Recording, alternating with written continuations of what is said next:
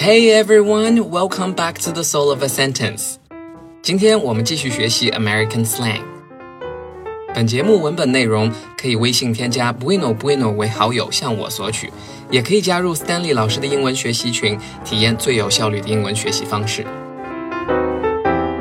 The slang we're going to talk about today is brewski.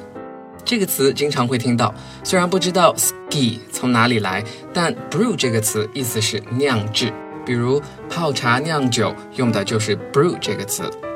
Let me brew some tea for you，让我来给你泡壶茶。Brewski 的意思其实就是指啤酒，啤酒大家都知道 beer，要注意尾部的卷舌音 beer，要跟 bill 当中的 l 的尾音区分清楚。I could use some cold brewskis right now. It's scorching hot outside. 现在最好来几瓶冰啤酒，外面热死人。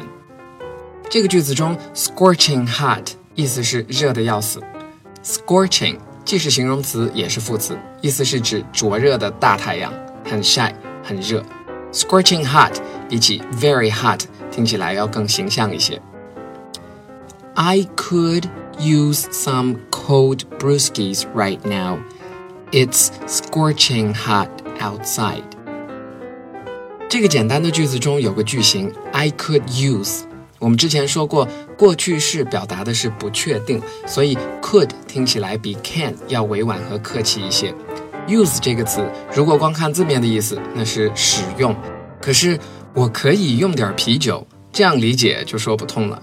其实它的意思除了使用以外，还可以表达需要这个概念。比如，You look like you could use some Z's. I mean, you look exhausted. 你看起来像是该要睡会儿，你的样子像是累坏了。Exhausted 的意思是穷尽、耗尽。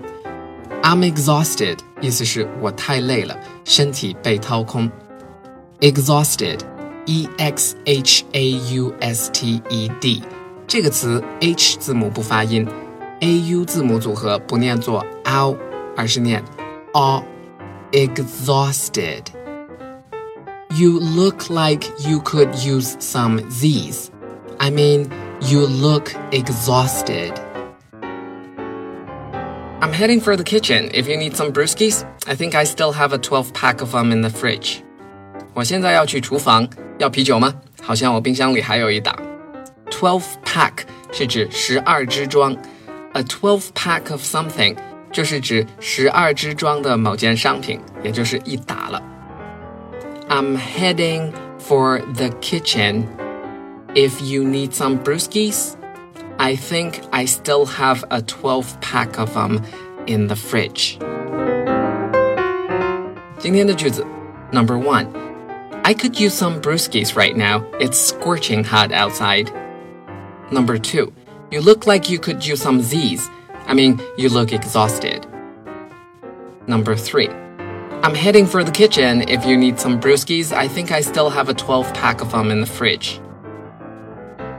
温馨提示：未满十八岁人士禁止饮酒，酒后也不能驾车或开飞机。Okay, now I'm gonna grab another brewski. Until next time, see you tomorrow.